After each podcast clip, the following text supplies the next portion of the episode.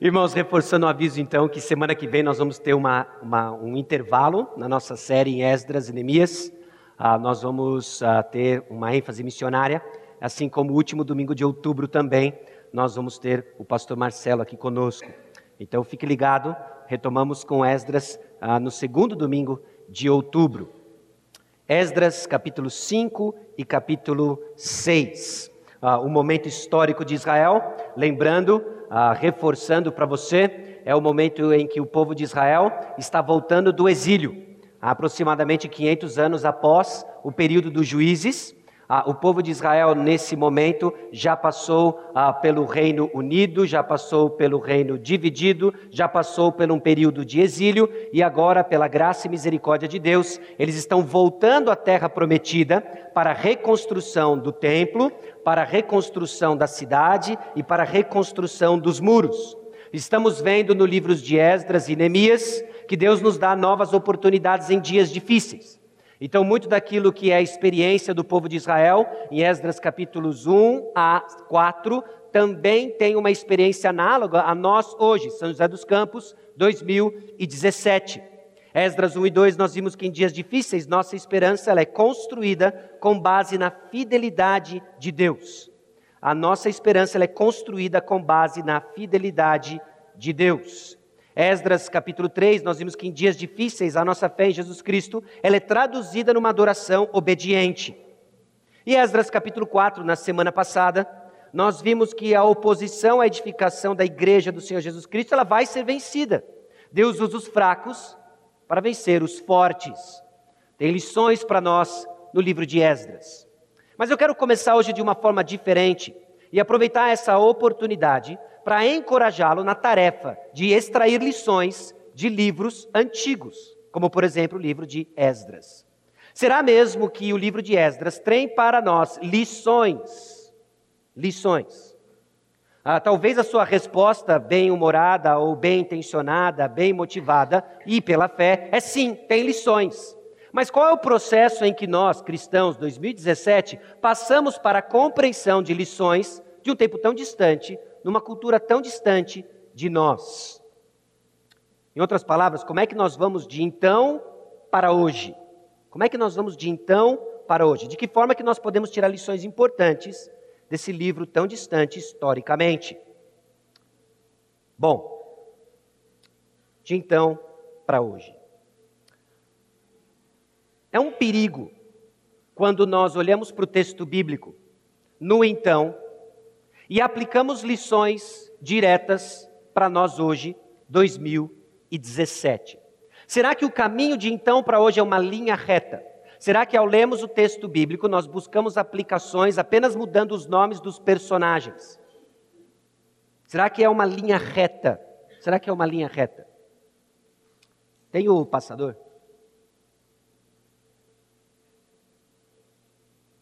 Segura aí, linha reta. Reflita sobre uma linha reta. Você já viu uma linha reta?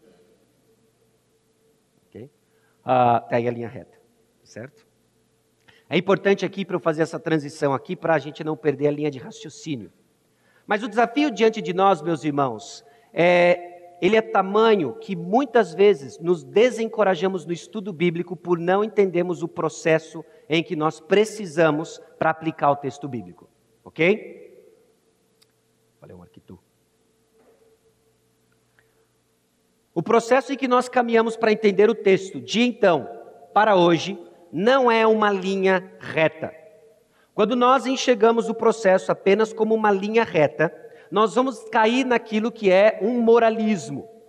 É nós olharmos para a palavra de Deus e aplicarmos sem nenhum tipo de poder, sem nenhum tipo de a, a, crença ou fé naquilo que Jesus Cristo fez por nós. Nós passamos então de uma aplicação extremamente moralista, e é isso que a igreja por tanto tempo foi criticada, porque nós simplesmente falamos da palavra de Deus desprovida do seu poder, que é no Evangelho. Então, se nós queremos viver aquilo que foi escrito de então para hoje, não vai ser uma linha reta, não vai ser uma aplicação simplesmente mudando o nome dos personagens, mas vai ser um processo em que nós precisamos compreender a situação histórica do texto bíblico. Então, algumas das informações eu compreendo, eu até imagino que sejam enfadonhas para você ouvir, puxa, por que, que a gente precisa de tanta informação histórica assim para compreendermos o texto? Fala logo o que ele quer dizer.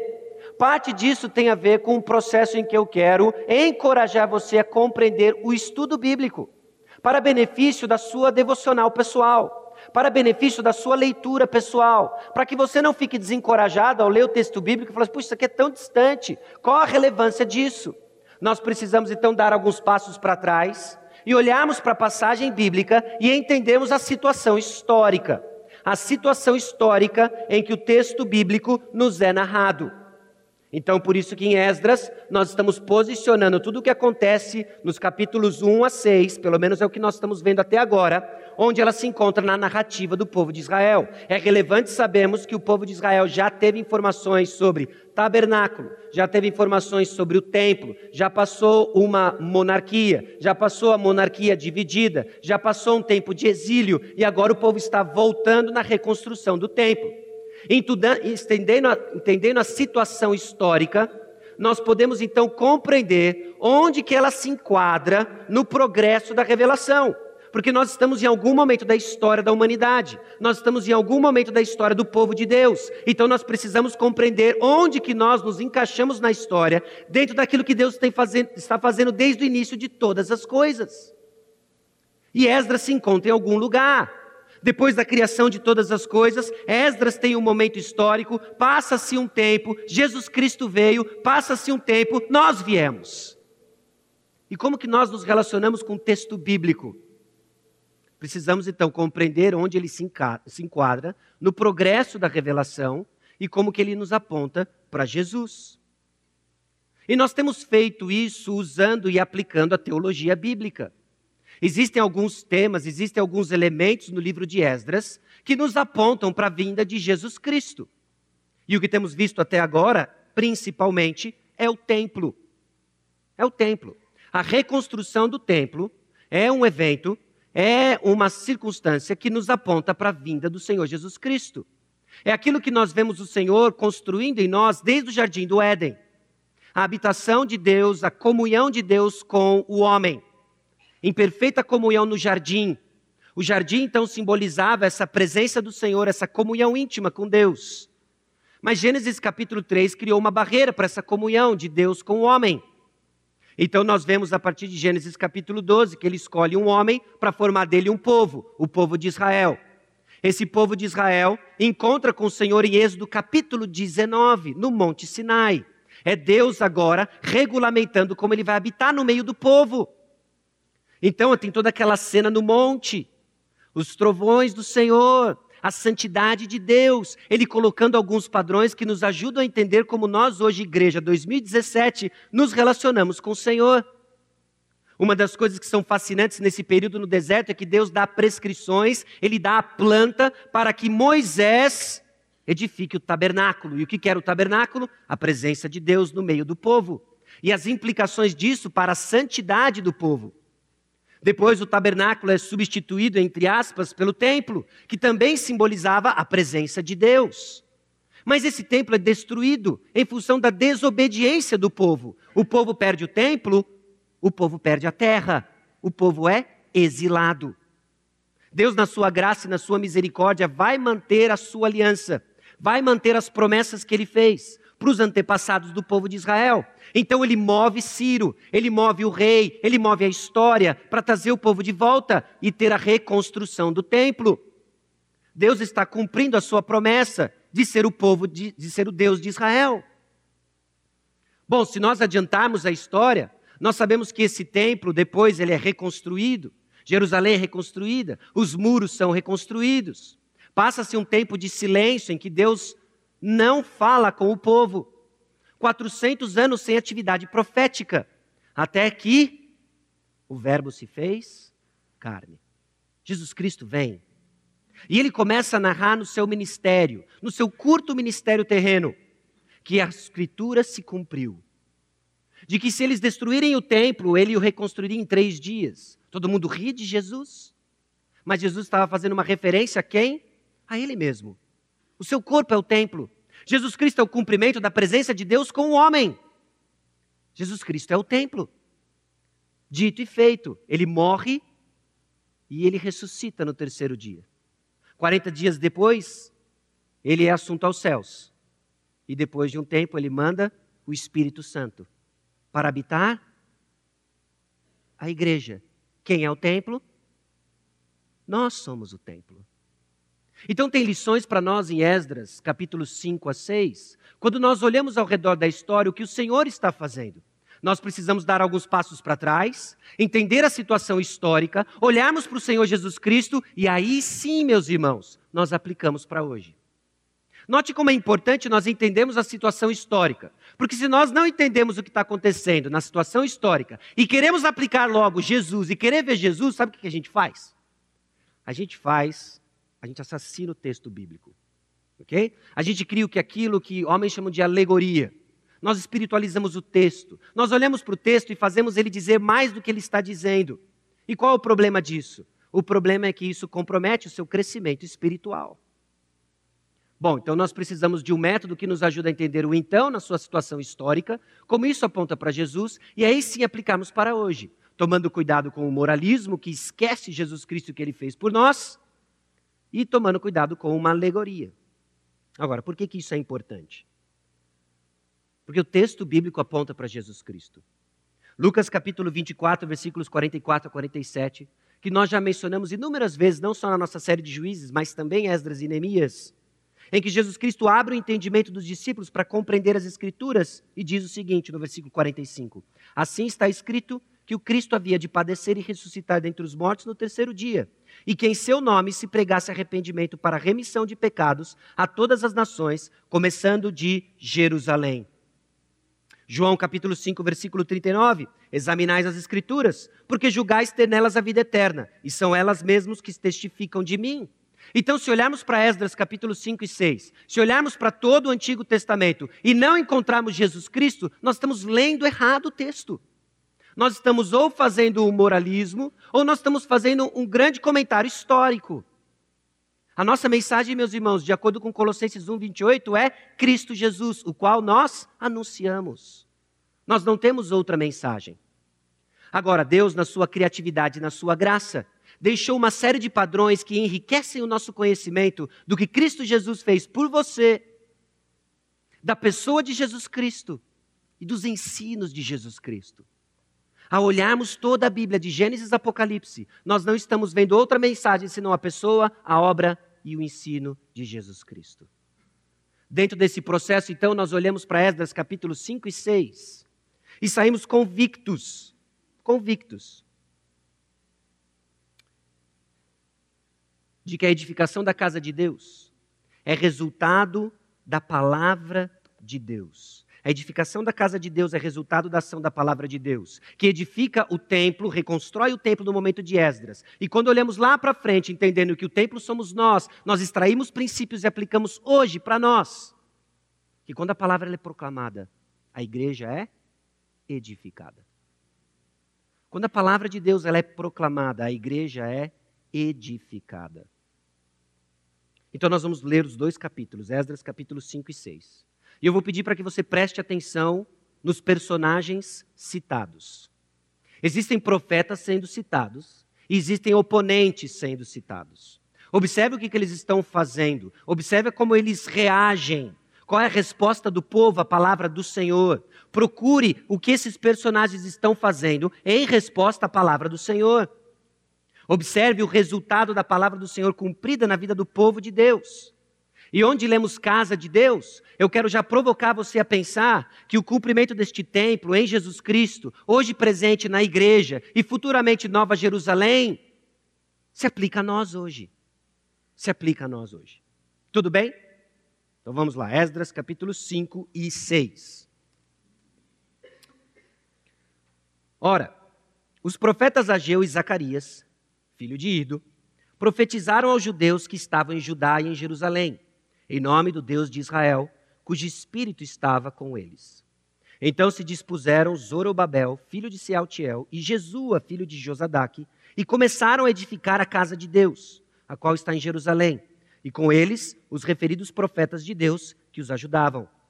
Nesse tempo veio a eles Tatenai, governador da Quem do Eufrates, e Setar Bozenai, e seus companheiros, e assim lhes perguntaram: Quem vos deu ordem para reedificardes esta casa e restaurardes este muro? Perguntaram-lhes mais: E quais são os nomes dos homens que constroem este edifício? Porém, os olhos de Deus estavam sobre os anciãos dos judeus, de maneira que não foram obrigados a parar, até que o assunto chegasse a Dário e viesse resposta por carta sobre isso.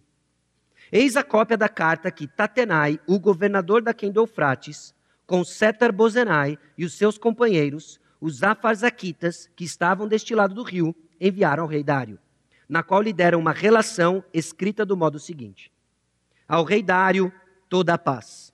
Seja notório ao rei que nós fomos à província de Judá, a casa do grande Deus, a qual se edifica com grandes pedras. A madeira se está pondo nas paredes, e a obra se vai fazendo com diligência, e se adianta nas suas mãos. Perguntamos aos anciãos e assim lhes dissemos: Quem vos deu a ordem para reedificardes essa casa e restaurardes este muro? Demais disto, lhes perguntamos também pelo seu nome, para te declararmos, para que te pudéssemos escrever os nomes dos homens que são entre eles os chefes. Esta foi a resposta que nos deram. Nós somos servos do Deus dos céus e da terra e reedificamos a casa que há muitos anos fora construída, a qual um grande rei de Israel edificou e a terminou. Mas depois que nossos pais provocaram a ira ao Deus dos céus, ele os entregou nas mãos de Nabucodonosor, rei da Babilônia, o caldeu, o qual destruiu esta casa e transportou o povo para a Babilônia. Porém, Ciro, rei da Babilônia, no seu primeiro ano, deu ordem para que esta casa de Deus se edificasse. Também os utensílios de ouro e de prata da casa de Deus, que Nabucodonosor levara do templo, que estava em Jerusalém, e os meteu no templo da Babilônia, o rei Ciro os tirou de lá, e foram dados a um homem cujo nome era Sesbazar, a quem nomeara governador, e lhe disse: Toma esses utensílios e vai, e leva-os ao templo de Jerusalém, e faz reedificar a casa de Deus no seu lugar. Então veio dito Sesbazar e lançou os fundamentos da casa de Deus, a qual está em Jerusalém. E daí para cá se está edificando e ainda não está acabada. Agora, pois, se parece bem ao rei que se busque nos arquivos reais na Babilônia, se é verdade haver uma ordem do rei Ciro para edificar esta casa de Deus em Jerusalém, e sobre isso nos faça o rei saber a sua vontade. Termina a carta. Então o rei Dário deu ordem e uma busca se fez nos arquivos reais da Babilônia, onde se guardavam os documentos. Em Acmetá, na fortaleza que está na província de Média, se achou um rolo e nele estava escrito um memorial que dizia assim: O rei Ciro, no seu primeiro ano, baixou o seguinte decreto: Com respeito à casa de Deus em Jerusalém, deve ela edificar-se para ser um lugar que se ofereçam sacrifícios. Seus fundamentos serão firmes, a sua altura de 60 côvados e a sua largura de 60 côvados, e com três carreiras de grandes pedras e uma de madeira nova. A despesa se fará da casa do rei. Demais disso, os utensílios de ouro e de prata da casa de Deus que Nabucodonosor tirara do templo que estava em Jerusalém, levando-os para a Babilônia, serão devolvidos para o templo que está em Jerusalém, cada utensílio para o seu lugar, serão recolocados na casa de Deus. Agora, pois, Tatenai, governador da além do Eufrates, Setar Bozenai e seus companheiros, os afarzaquitas, que estáis para além do rio, retirai-vos para longe dali.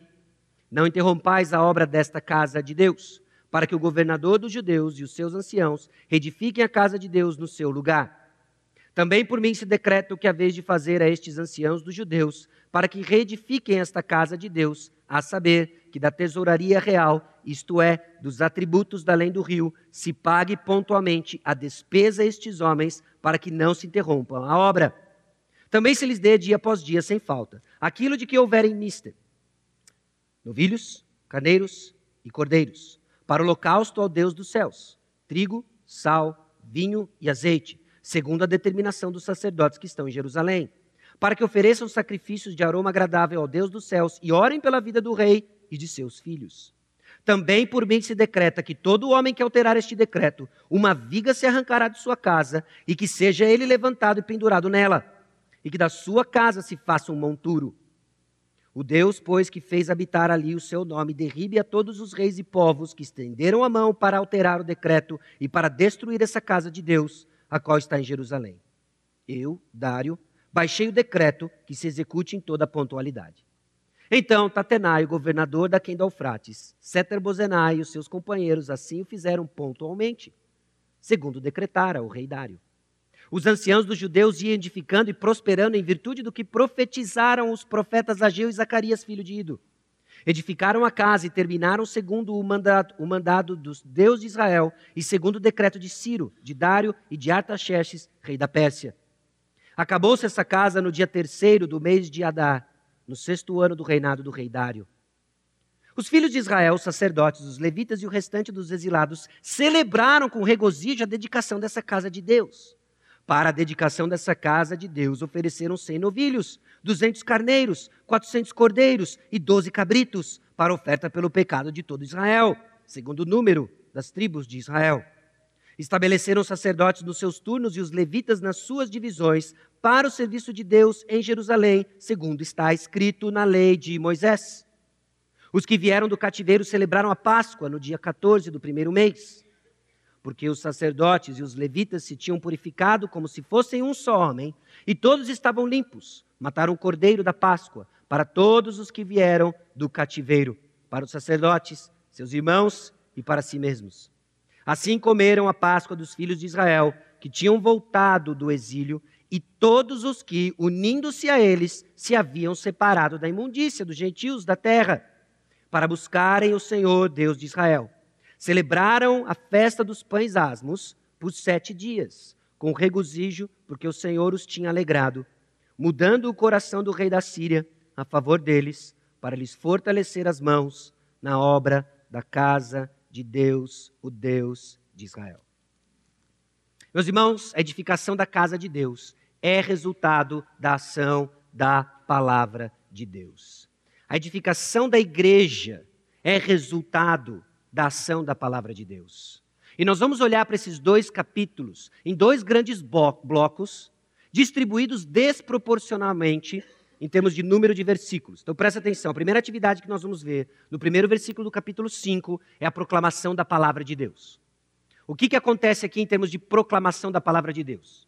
E o restante do capítulo 5 e o capítulo 6 descreve para nós os efeitos da palavra de Deus. Já listando para os irmãos, obediência, resistência, segurança e alegria. Quando a palavra de Deus ela é proclamada, a casa de Deus é edificada e os efeitos são obediência, resistência, segurança e alegria. Nós podemos então antecipar de que toda vez em que nós estamos centrados na palavra de Deus, voltados à proclamação da palavra de Deus, coisas estranhas vão acontecer do tipo obediência do povo de Deus, resistência ao povo de Deus, segurança para o povo de Deus e alegria e uma adoração restaurada para o povo de Deus. Palavra pregada, efeito certo na vida do povo de Deus e espere resistência. espere resistência. Isso nos coloca então no final da primeira grande parte dessa série de Esdras e Neemias. Logo no começo, nós dividimos a série em quatro grandes partes. A primeira grande parte encerra hoje. É o novo templo. É Deus reconstruindo a sua casa. É a presença de Deus voltando para o povo de Deus. A partir então do próximo domingo, ou daqui duas semanas, nós começamos a ver a lei do Senhor. Como que a palavra de Deus regula a vida do povo de Deus, visitado pela presença de Deus no meio do seu povo. Esdras, capítulo 5, versículo 1 Ageu e Zacarias profetizaram aos judeus que estavam em Judá e em Jerusalém. É interessante nós pararmos para observar que houve uma atividade profética no versículo 1, que neste livro, em Esdras, capítulo 5, passa para nós desapercebido como uma mera menção. Ageu e Zacarias profetizaram. Profetizaram para o povo de Israel. Essa palavra profética, ela foi um lembrete da responsabilidade humana e do auxílio celestial, e nós vamos ver detalhes delas. Quando a palavra de Deus ela é proclamada no meio do povo, é o Senhor lembrando o povo de Israel de sua responsabilidade na edificação da casa de Deus. É o Senhor dando esperança ao povo de que virá auxílio celestial. Meus irmãos, é o que nós precisamos constantemente de sermos lembrados da nossa responsabilidade na edificação da casa de Deus e de sermos lembrados o tempo todo para o nosso encorajamento de que o auxílio vem do Senhor. Você precisa sair daqui encorajado e desafiado. Desafiado pela sua responsabilidade como cristão, pedra viva nesse templo, e encorajado de que a ajuda ela é celestial. Termos como em nome do Deus de Israel, cujo espírito estava com eles, são lembretes para nós da responsabilidade do povo e do auxílio celestial. A palavra foi proclamada, Deus vai agir. Deus vai agir. E aí você pergunta, o que é Ageu e Zacarias têm a ver com Esdras capítulo 5, versículo 1? Porque Ageu para você, talvez até agora, é só aquele profeta menor, difícil de achar. Tão difícil que eu vou contar para você um segredo. Nós vamos ler um pouco de Ageu. Sabendo disso, me antecipando, eu usei a tecnologia do post-it. E se você observar a minha Bíblia, você vai ver que ela já está marcada, Ageu e Zacarias, para o seu benefício e para o meu nervosismo. Ok? Bom, se nós olharmos para a história do povo de Israel, nós estamos lendo Esdras e Neemias, e toda essa narrativa cabe dentro desse quadrado aqui, ó, retorno. Dentro da progressão da história de Israel, Esdras e Neemias se encontram ali, ó, retorno. Agora, todos aqueles profetas que você tem na Bíblia, os profetas menores, aqueles doze profetas menores, os cinco profetas maiores, aqueles 17 livros proféticos, cheio de símbolos, de coisas acontecendo, que você, que às vezes a gente tem dificuldade de entender o que está acontecendo, eles aconteceram nesses três momentos do povo de Israel: reino dividido, exílio e retorno. Aqueles nomes, em, alguns, em algum momento da história de Israel, eles estão profetizando. Em particular, aonde você acredita que Ageu e Zacarias, eu ia falar Azeu, e Agarias. Não, mas calma aí. Ageu e Zacarias, eles estão ministrando. Ageu e Zacarias não estão ministrando no reino dividido. Ageu e Zacarias não estão ministrando no exílio. Talvez eles nasceram no exílio, mas eles estão ministrando no retorno. Ageu e Zacarias, eles estão profetizando, eles estão proclamando a palavra de Deus no retorno à terra prometida. Então, quando nós lemos aqui no versículo 1 que Ageu e Zacarias estavam profetizando, nós já sabemos agora que aqueles dois livros, logo no final do Antigo Testamento, eles acontecem historicamente no momento em que Esdras está ministrando. Malaquias é outro que vai aparecer no período de Neemias, alguns poucos anos depois. Agora as coisas começam a se encaixar. E os discursos então de Ageu, Ageu, Ageu e Zacarias. Pior que Zé e G não tem nada a ver, né?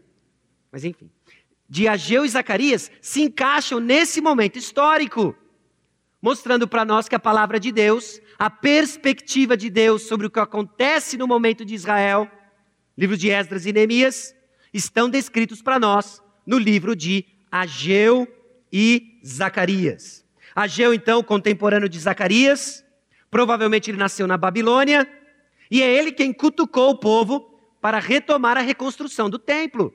Por quê? Porque você lembra que na semana passada, eles começaram a reconstruir o templo, houve oposição, e a oposição foi bem sucedida, pelo menos temporariamente. Agora o povo está de braço cruzado e eles não estão se dedicando à reconstrução do templo. Surge Ageu. Geu, Deus levanta Ageu e Ageu profetiza. Profetiza, ok? Ah, ele não é uma profetisa, ele é um profeta que profetiza certo? Deixa mais claro ainda. Então ele está profetizando. E ele está profetizando o quê? Olha vocês aí, ó. Edificando as suas próprias casas, e o Senhor não tem uma casa.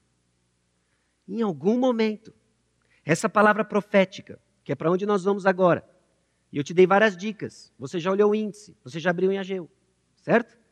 E eu vou usar o meu post-it aqui, Ageu. Ageu, capítulo 1, versículo 1 em diante. No segundo ano do rei Dário. No segundo ano do rei Dário. É o momento histórico que nós estamos. Ageu está profetizando. Ele é levantado pelo Senhor, ele é impelido pelo Senhor, ele vai profetizar. Qual a circunstância? O povo está de braços cruzados e não está edificando a casa de Deus. Bom, o Senhor vai acusar o povo de algo muito específico. Veja o versículo 3 versículo 2, desculpa. Assim veio o Senhor dos Exércitos. Esse povo diz: Não veio ainda o tempo, o tempo em que a casa do Senhor deve ser edificada. O Senhor acusa o povo de moscar, meus irmãos. O povo está moscando. Havia uma tarefa para ser dada: reconstruir a casa de Deus. Houve uma oposição. O povo, então, melindrado com a oposição, cessa a edificação da casa de Deus. E o povo está de braços cruzados. E sabe o que o povo está dizendo? Não veio ainda o tempo em que a casa de Deus deve ser edificada. Aqui está três, mas é dois, tá ok? Para sua referência futura. O povo, sabe o que o povo está fazendo? Está esperando o tempo de Deus. Irmão, você vai servir na igreja? Você vai se envolver com o discipulado? Estou esperando o tempo de Deus. As coisas têm sido difíceis ultimamente e eu estou esperando o tempo de Deus, o tempo do Senhor. Eu estou orando, eu estou orando para saber se eu devo ou não me envolver em discipulado. Aliás, eu preciso contar bem o custo. Foi isso que Jesus nos disse, não foi? Então eu tenho que contar bem o custo. Eu não sei ainda se eu vou me envolver em discipulado. Porque eu não sou tão preparado como Fulano, Ciclano, Beltrano, e etc. E nós, assim como o povo de Israel, moscamos diante de uma tarefa tão clara de edificar a casa de Deus. Moscar, então, não é algo exclusivo do povo de Israel, é algo comum a todos nós. E parte tem a ver com a ignorância que nós temos acerca do plano de Deus. Qual é a tarefa? Você sabe qual é a tarefa? Você sabe qual é a tarefa. Você está engajado na tarefa. Não tem desculpa, então, para desobediência. Houve sim uma oposição em Esdras capítulo 4, mas parece que a palavra do Senhor, por meio de Ageu, é que isso não era uma desculpa para que o povo cruzasse os braços e não fizesse o seu papel. Qual era o papel? Reconstruir a casa de Deus. E o povo então está esperando o tempo do Senhor, e sabe o que eles estão fazendo enquanto isso? Eles estão construindo para si mesmos casas. Eles estão seguindo seus propósitos. Eles olham para Jerusalém e falam: puxa, aquele bairro ali, ó, era o Alphaville da minha época, eu vou lá morar. E eles começam a construir casas ali. Olha, aquele lá na minha época era, sei lá, era, era, era, era Caçapava, era Jacareí, eu vou ali. E eles começam a distribuir, então, eles começam nos seus próprios propósitos, seguir os seus propósitos, esquecido de que nós somos chamados para edificar a casa de Deus eles seguem os seus próprios propósitos. Bom, o profeta então chama o povo para considerar o seu passado. Olha os versículos 5 e 7 de Ageu capítulo 1. Considerai o vosso passado, considerai o vosso passado. Assim diz o Senhor dos Exércitos: considerai o vosso passado, lembre o que aconteceu. O exílio ainda é uma memória viva. Talvez eles ainda venham entulhos em Jerusalém. Lembre do seu passado. Talvez você ainda carrega marcas de uma vida passada sem Cristo. E você já está desanimado na tarefa de edificar a casa de Deus, a igreja do Senhor. Lembre-se do seu passado. Considere isso.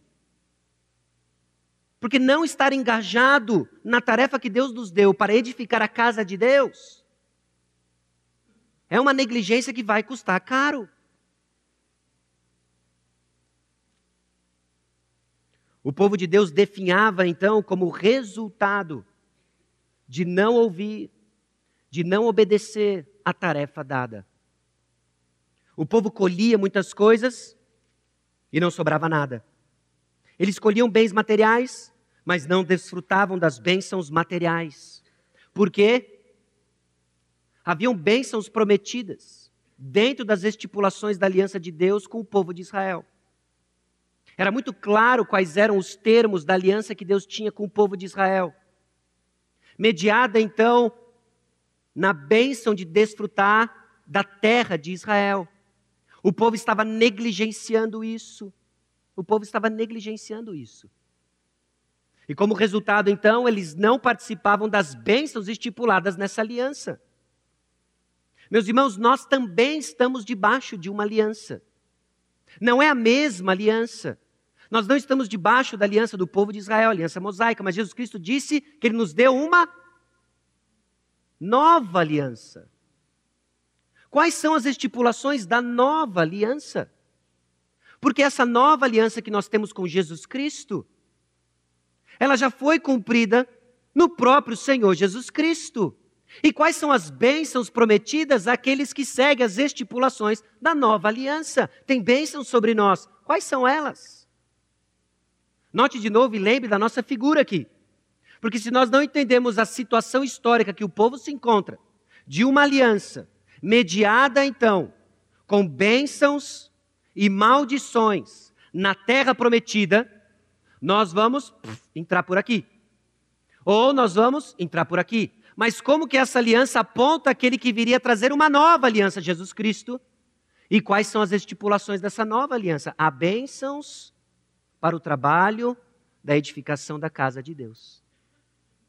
O que isso então já nos sugere que o ponto não é aonde você vai construir a sua próxima casa, mas aonde estão os seus propósitos em relação à casa que aqui nós edificamos, a igreja do Senhor Jesus Cristo porque pode não ter nada a ver com o seu próximo projeto arquitetônico, mas uma vida em que procura apenas a edificação dos seus propósitos versus os propósitos de Deus. Versus os propósitos de Deus. Bom, diante da palavra profética, então, a reação do povo no versículo 12 é que o povo temeu diante do Senhor. O povo temeu. O povo temeu a palavra do Senhor e o povo acatou a palavra do Senhor. A palavra de Deus era a seguinte: Eu sou convosco, diz o Senhor. Pare e pensa nisso. Tenta imaginar você, povo de Israel voltando do exílio, você viu atrocidades acontecendo com o seu povo, você ouviu os seus avós, você ouviu os seus antepassados contando quão terrível foi quando o templo foi destruído, e agora você é exilado, você volta, você vê o entulho que é Jerusalém, você tem medo, você tem medo de reconstruir o templo, você tem medo da oposição e que a oposição vai fazer, e aí então, com medo daquilo que a oposição pode fazer na tarefa da edificação da casa de Deus, você resolve então seguir os seus próprios propósitos. Então vem a palavra do Senhor e diz: Eu estou com você. Eu estou com você. Porque, meus irmãos, eu não quero só te dar uma lambada, ok? Eu não quero que você olhe para o texto bíblico e encare assim, vai ser mais uma lambada. Porque a palavra de Deus gentilmente nos corrige e nos diz: no seu medo, no medo em que nós temos de entrar de cabeça no propósito de Deus de edificar a igreja, nós temos muitos medos.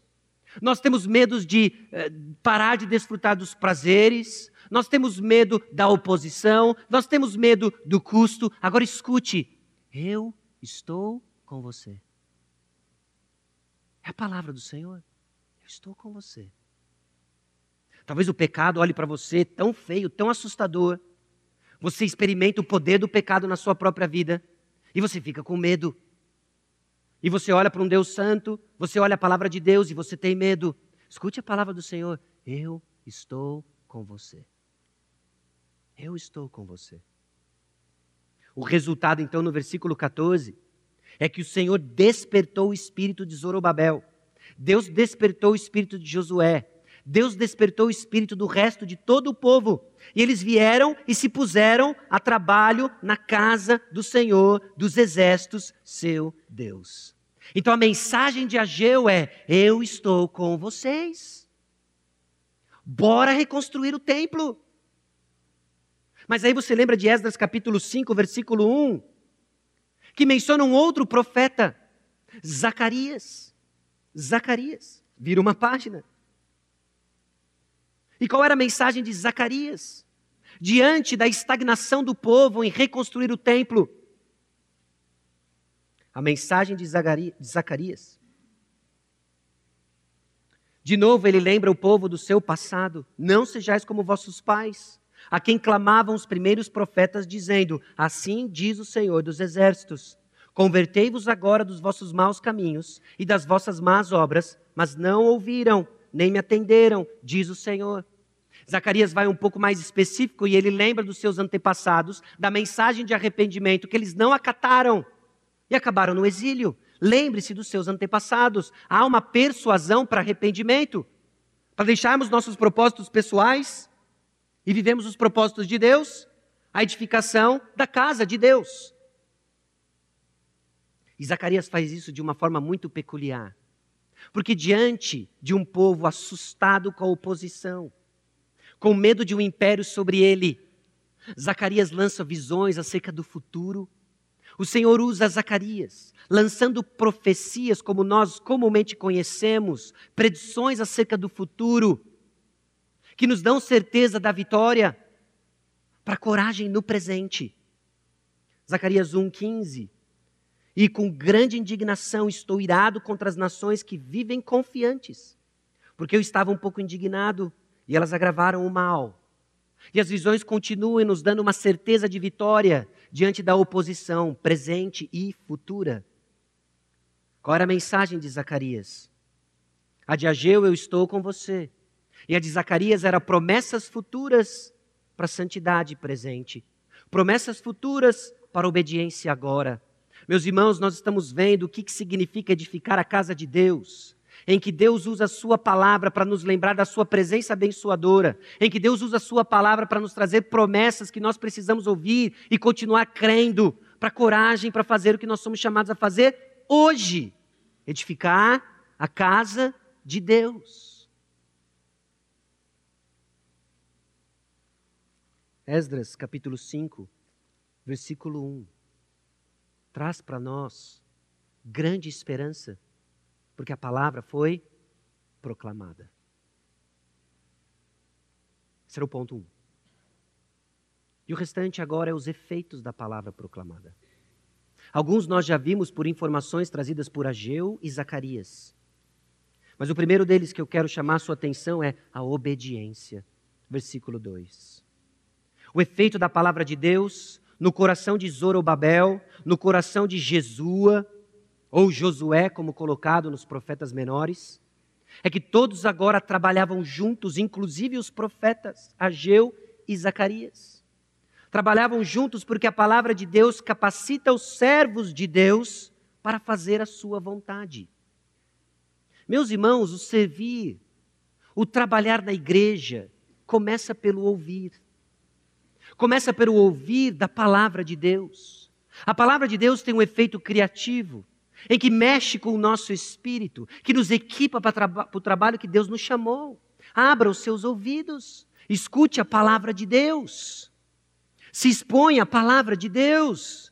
E toda vez que você se esquiva de ouvir a palavra de Deus, há um enorme custo-oportunidade envolvido nisso custa oportunidade que você deixa de ser equipado para a obediência pessoal, para a obediência corporativa. Escute a palavra de Deus, porque a palavra de Deus capacita os servos de Deus para fazer a sua vontade. É a centralidade da palavra para dar o poder que move e sustenta a obediência. Você precisa ouvir a palavra de Deus para ser movido à obediência. Você precisa ouvir a palavra de Deus para ser sustentado em obediência.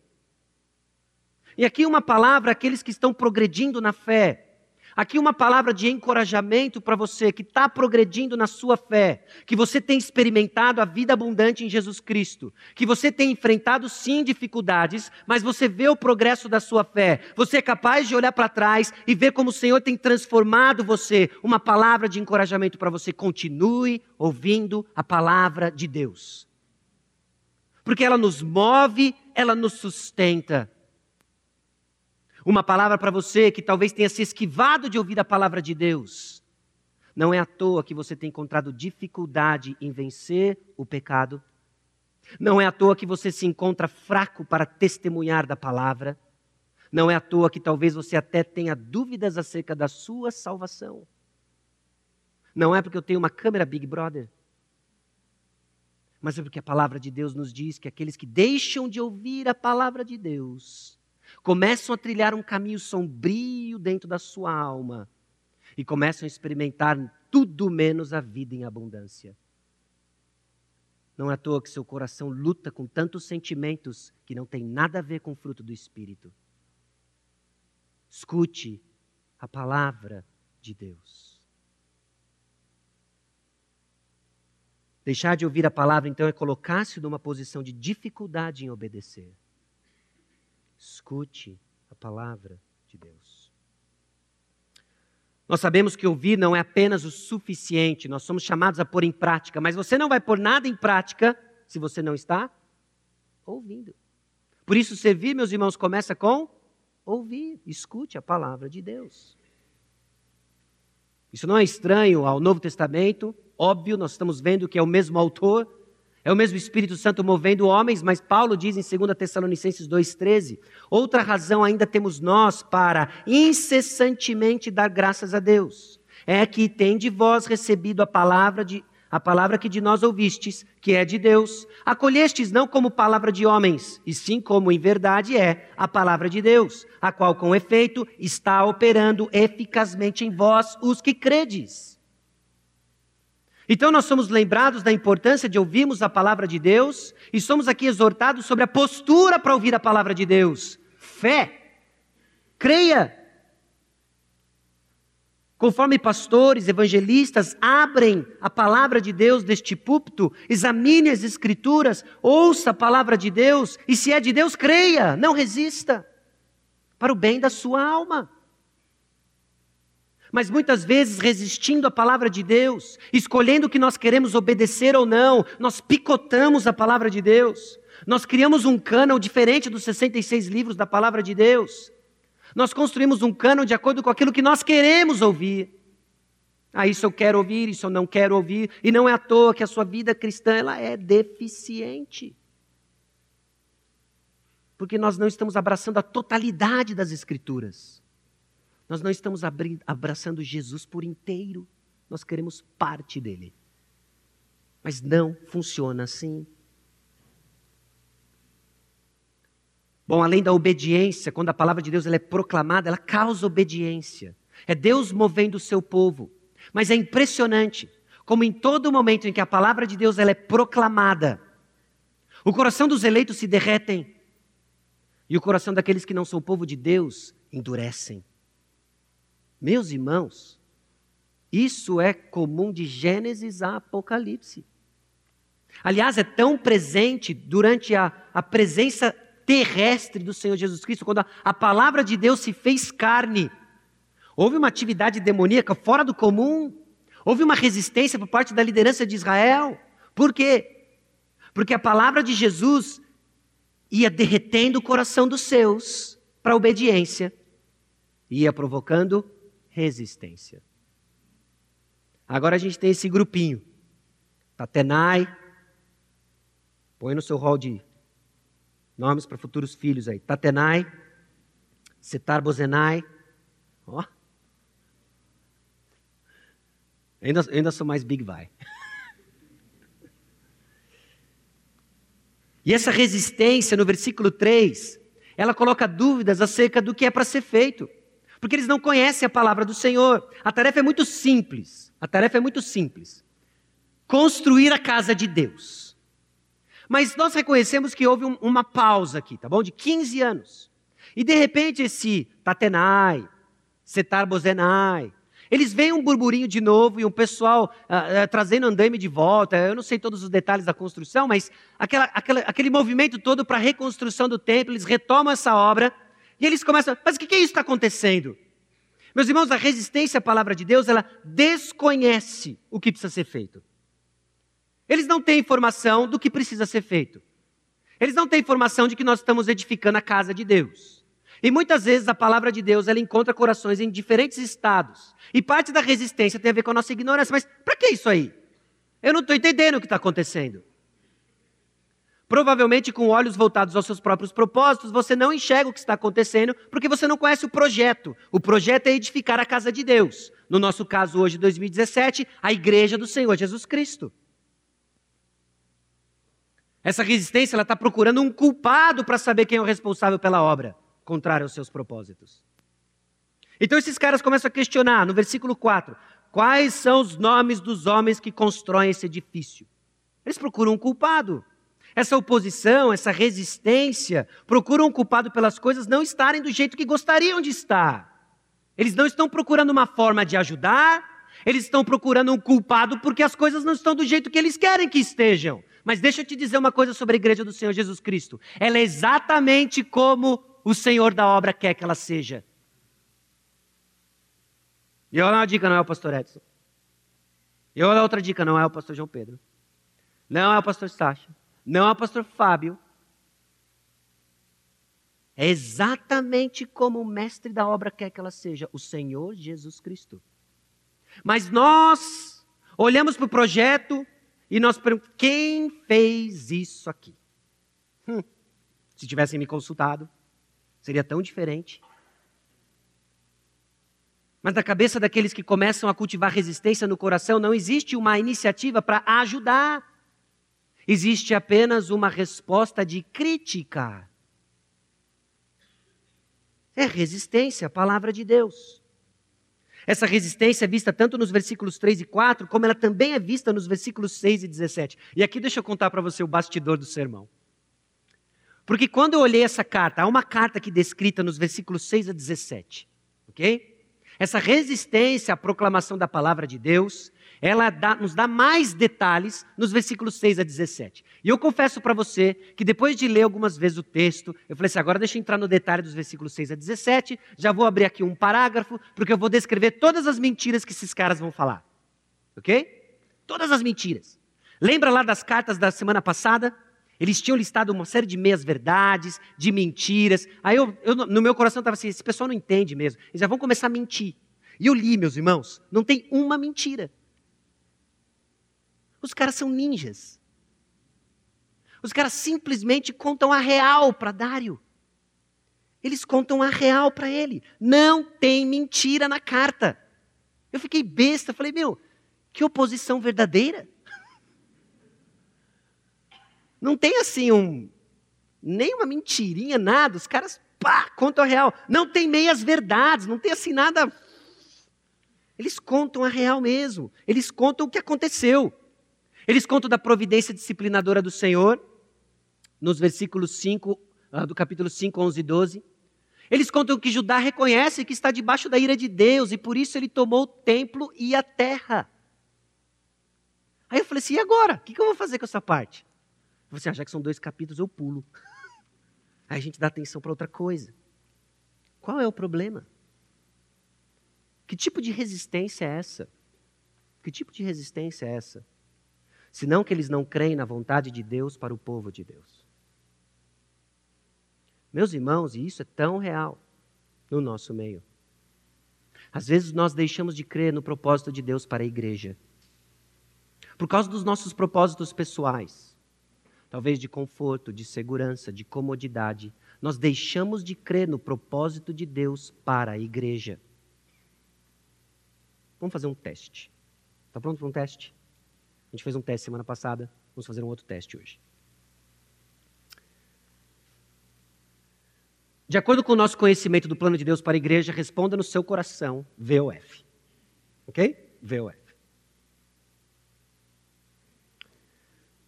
Pessoas estão respondendo com salvação à pregação da palavra de Deus e você fica entusiasmado ou entusiasmada. Falso ou verdadeiro?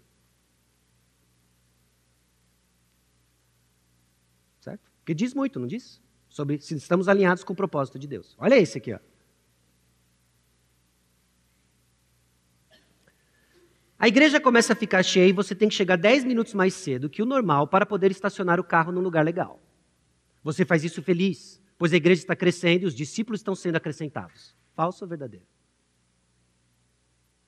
Ah, só tem lugar no terceiro pavimento, mano. A igreja fica crescendo aí. Podia ser só 15. Eu parava aqui dentro, ó, estacionava. Aqui. Nem saía do carro, drive-thru, ar-condicionado. Prega, pastor. E agora com a câmerazinha, ó, Wi-Fi, lá no frango assado. Nossa, mano. Okay?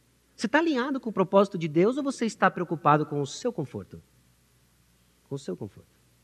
Ok? Vamos incomodar mais um pouquinho? V ou F, ok?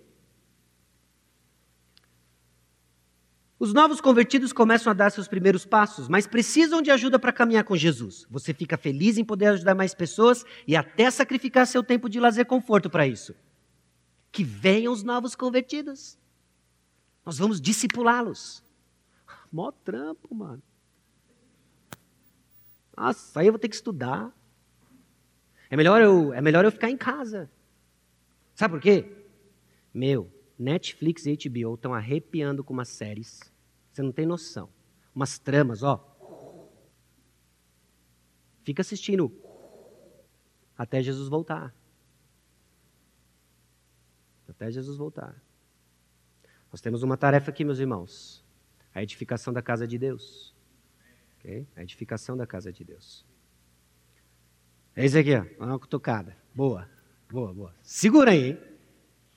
Pessoas entram nos agrupes e agora chegou o momento de multiplicar dando oportunidades para você conhecer outras pessoas e ver o crescimento de novos irmãos. Você fica irradiante e até se voluntaria para liderar um novo grupo. Falso ou verdadeiro? Quem nunca? Ah, oh, mas tá tão legal. A gente já se conhece há tanto tempo. Todo mundo já sabe os pecadinhos de estimação, ninguém fala nada. Ok? Tão cômodo. Você está alinhado com os propósitos da igreja do Senhor? Ou você está voltado aos seus próprios propósitos? De ter um clube de amigos bem educados que não falam palavrão, ou poucos palavrões, e que frequentam o mesmo lugar que você. Meus irmãos, nós temos uma tarefa. E a mensagem de Ageu, ela, ela permeia a história.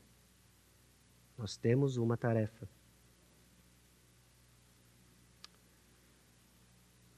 Só mais dois, ok? Vê aí como é que você está indo. Depois eu passo o gabarito. Você ouve com entusiasmo as novas oportunidades de fazer discípulos que aparecem na igreja e faz planos para participar de algumas?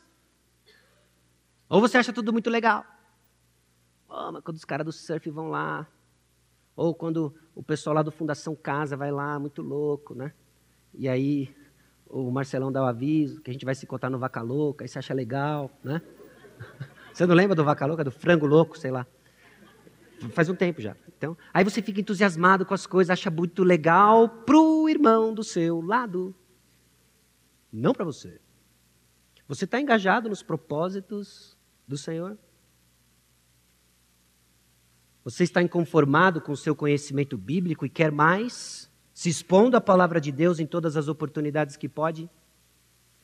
Ou você já se acomodou em saber que houve um Moisés, teve um Abraão, não sei quem veio antes, mas eles dão origem a Israel? Se acomodou com isso? Porque, meus irmãos, isso diz muito se nós estamos alinhados com os propósitos do Senhor ou se nós estamos edificando para nós mesmos nossas casas, que podem tomar forma de tantas coisas carreira, estudos, trabalho, fazer um nome para si mesmo, mas não aquilo que o Senhor nos chamou para fazer. A tarefa é fazer discípulos.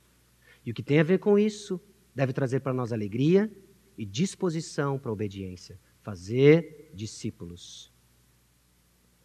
Conheça o processo, reduque suas expectativas, embarque na missão e colha as bênçãos de uma vida em abundância. Por exemplo, tinha mais um. Você quer orar mais por missões, evangelismo e discipulado? Que o Senhor acrescente trabalhadores em sua obra. Falso ou verdadeiro? Ok? E obviamente, se você respondeu falso para qualquer uma delas, é indício de que você não está tão alinhado assim com os propósitos. Que a Geu não é tão distante assim de nós hoje. O efeito da palavra de Deus é que nos traz segurança. A obediência, meus irmãos, é o lugar de segurança dos que ouvem a palavra de Deus. No versículo 5, nós vemos que os olhos de Deus, do capítulo 5, estavam. Nós voltamos, ok? Depois da carta, nós voltamos para ver aqui a segurança da palavra de Deus e como ela se manifesta no, vers... no capítulo 6 também. Porém, os olhos de Deus estavam sobre os anciãos dos judeus, de maneira que não foram obrigados a parar até que o assunto chegasse a Dário e viesse resposta por carta sobre isso. O Senhor estava com o povo de Deus, assim como o Senhor havia dito por intermédio do profeta Ageu. Os olhos do Senhor estavam sobre eles. Eles não pararam a obra, e o resultado foi a obediente reconstrução do templo. Okay? Eles seguiram, nos versículos 13 e 14 do capítulo 6, essa segurança, porque eles estão obedientes à palavra de Deus. Mas essa segurança também é vista na providência de Deus. A abundante providência de Deus também estava a favor do povo de Israel. Nos versículos 1 a 13 do capítulo 6 é quando Dário resolve vasculhar os documentos do governo de Ciro. Ciro, se você lembra na semana passada, ele era o camarada que veio antes de Dário. E Ciro que havia dado a ordem para que o povo de Israel voltasse para Jerusalém e reconstruísse o templo. Bom, a acusação era que eles estavam com uma ideia da própria cabeça, e então Dário vasculha os documentos de Ciro, o que, que ele encontra lá? Ele encontra algo fascinante. O rei Dário encontrou exatamente o que o povo de Israel estava fazendo. Não havia irregularidades entre o decreto de Ciro e o que estava sendo feito.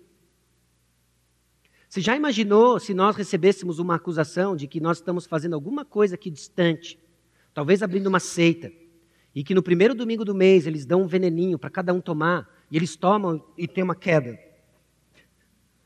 Ceia, meu irmão, orando, ok? E aí alguém diz isso. E aí eles vasculham o que uma igreja evangélica deve fazer e celebrar a ceia do Senhor e vem aqui e vê que exatamente isso é o que nós estamos fazendo. É a providência de Deus abençoando o povo de Israel, porque eles estão fazendo exatamente aquilo que eles deveriam estar fazendo e que já havia sido decretado para que eles fizessem. Dário olha isso e nós sabemos do mover soberano do Senhor, que moveu Ciro e vai mover quem agora? Dário. A história é fascinante. É a abundante providência de Deus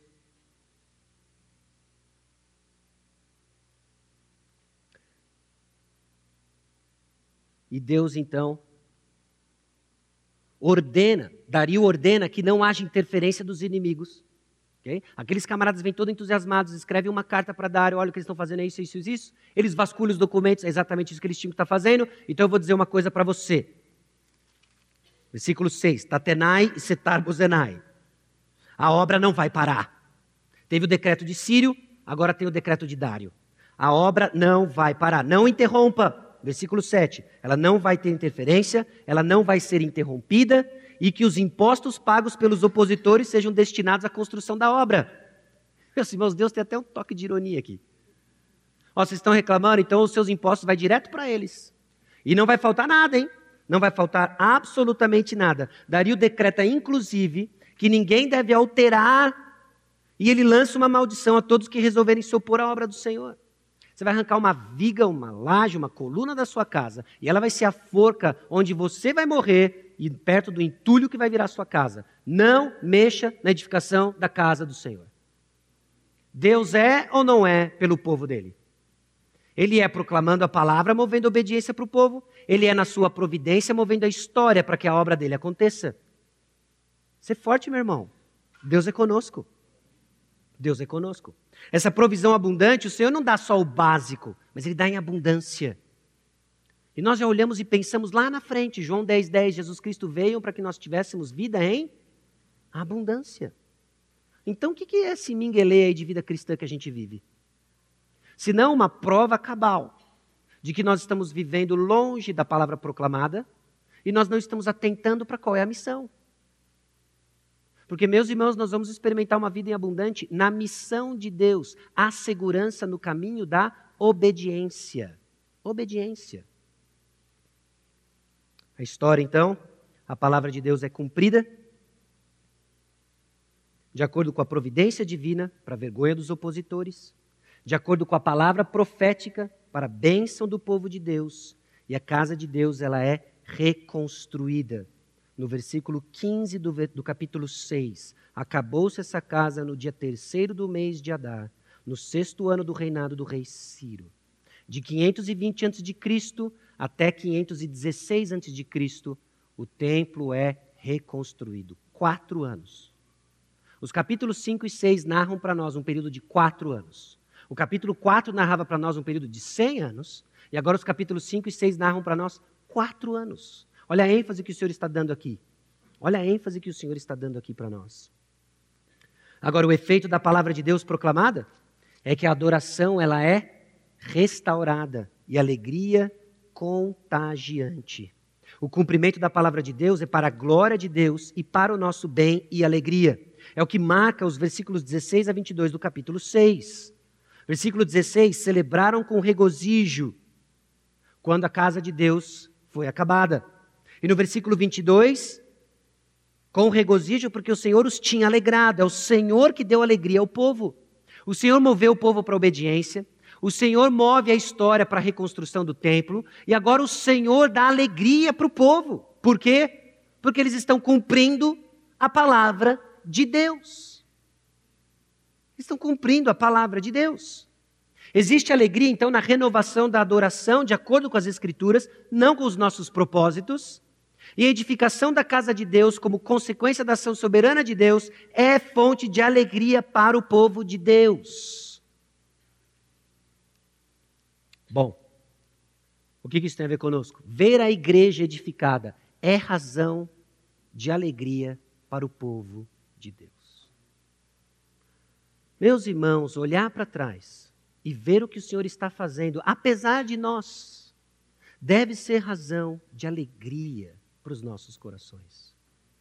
Ver o que o Senhor está fazendo em nós, apesar de nós, é motivo de alegria para os nossos corações. Mas muitas vezes nós adotamos a postura do cristão limão, porque os nossos propósitos não estão sendo cumpridos. Não há promessas para os seus propósitos. Há promessas para os propósitos de Deus, que Ele vai edificar a igreja. Então, pule na carruagem e desfrute da viagem. Eu fiz agora a frase, rimou, né? Pule na carruagem e desfrute da viagem. Porque a viagem edificar a igreja, não os seus propósitos. Nós temos interesses diferentes, isso faz parte das nossas diversidades. Mas o que o Senhor prometeu e é comum a todos nós é que Ele vai edificar a igreja do Senhor Jesus Cristo. Quando que você fica alegre? Quando que você fica alegre? Ah, eu fico alegre no café da Páscoa. Por quê? Ah, tem panqueca e bacon. É uma razão para uma alegria momentânea e nada de errado com panqueca e bacon. Mas se o que resume a nossa alegria é simplesmente o fato de estarmos juntos e fazermos coisas legais juntos, nós não estamos alinhados com os propósitos de Deus. Nós devemos ficar alegres quando alguém se arrepende de seus pecados e confessa Jesus Cristo como Salvador. Nós nos regozijamos quando um relacionamento de casamento é quebrado e restaurado. Nós nos regozijamos quando um filho pródigo retorna ao lar. A razão pela qual nós nos regozijamos estão alinhados com os propósitos de Deus. Então, o que aquece o coração do nosso Deus é o que aquece o coração do povo de Deus. Quando que você fica triste? Quando cortam a verba da panqueca do bacon? Ou você fica triste quando alguém deixou o convívio da igreja? Ou você fica triste quando vê o pecado ainda castigando irmãos casados? quando os nossos filhos são mais influenciados por um mundo perverso, o que entristece o seu coração. Meus irmãos, sejamos alegres para aquilo que tem a ver com o propósito de Deus para a igreja.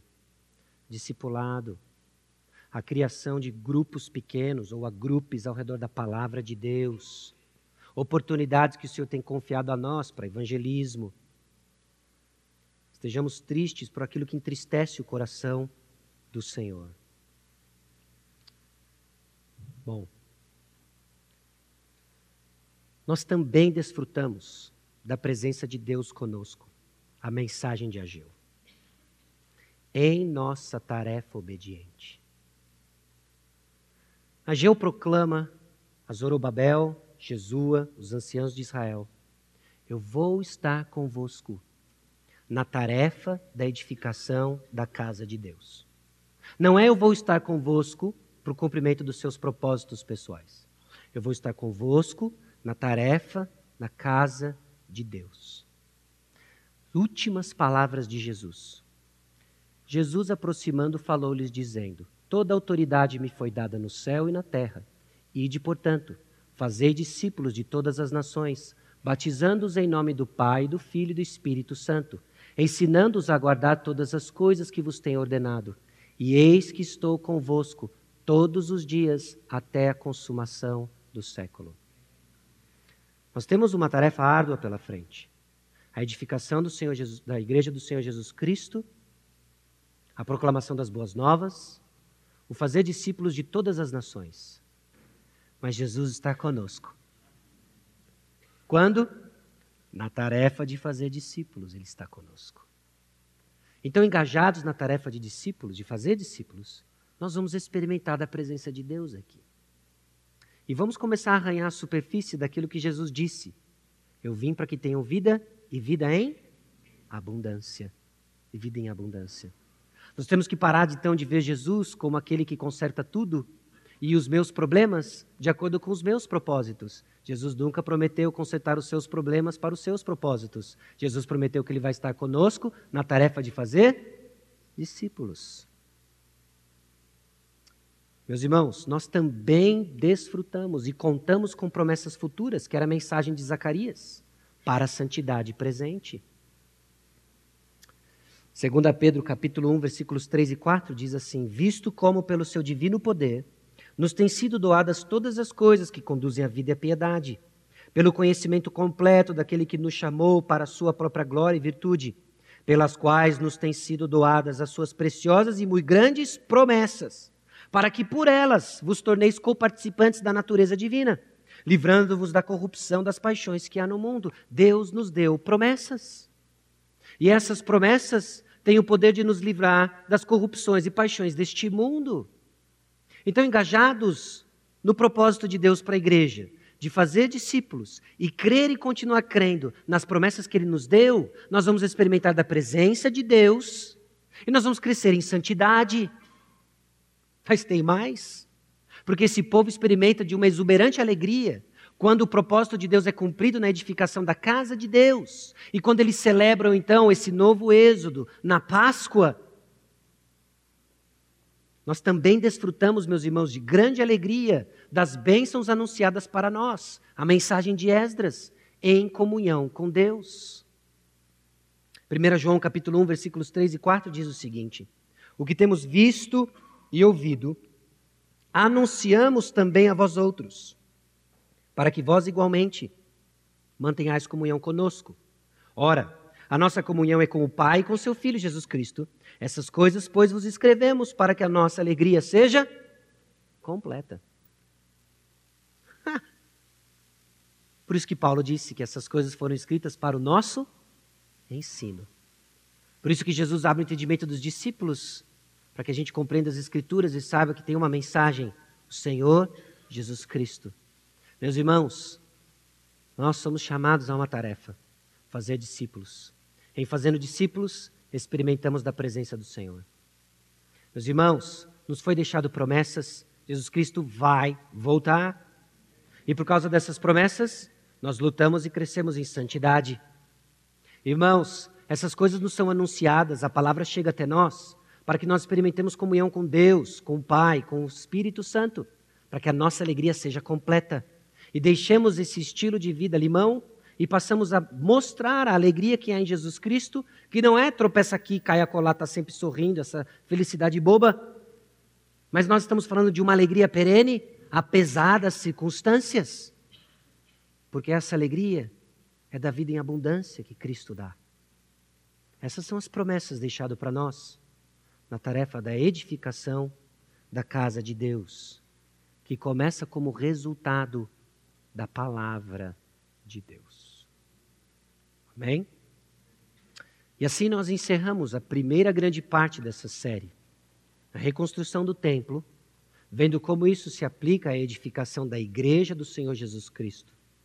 E eu espero que de alguma forma você saia daqui encorajado, esperançoso, ciente de que aquilo que nós temos em Cristo Jesus é suficiente para experimentarmos vida em abundância. Ele nos prometeu isso. Vamos orar. Senhor, nosso Deus e Pai, nós chegamos diante do Senhor confessando muitas vezes nossa tristeza, que toma os nossos corações. Por circunstâncias difíceis, reconhecemos isso. Mas, ao mesmo tempo, com olhos fixos em propósitos pessoais. Não no projeto que o Senhor nos deu. O projeto é fazer discípulos, o projeto é a edificação da igreja de Cristo. Conceda-nos a graça, ó Deus, de mantermos isso fixo. Conceda-nos a graça, ó Deus, de ouvirmos a tua palavra e respondemos com fé. De ouvirmos, ó Deus, as tuas promessas e crescemos em santidade. De ouvirmos, ó Deus, a tua palavra e crescemos em comunhão com o Pai, com o Filho, com o Espírito Santo, evidenciado numa vida de alegria. Porque temos acesso a Jesus Cristo nossa vida em abundância. Eu oro a Deus por aqueles que ainda não o conhecem, que estão aqui ainda cegos em seus próprios propósitos e têm colhido uma vida triste, têm colhido a Deus uma vida distante do Senhor. Que seus olhos sejam abertos hoje. Que hoje seja dia de salvação, porque Cristo veio para nos dar vida e vida em abundância. É no nome precioso de Jesus Cristo que nós oramos.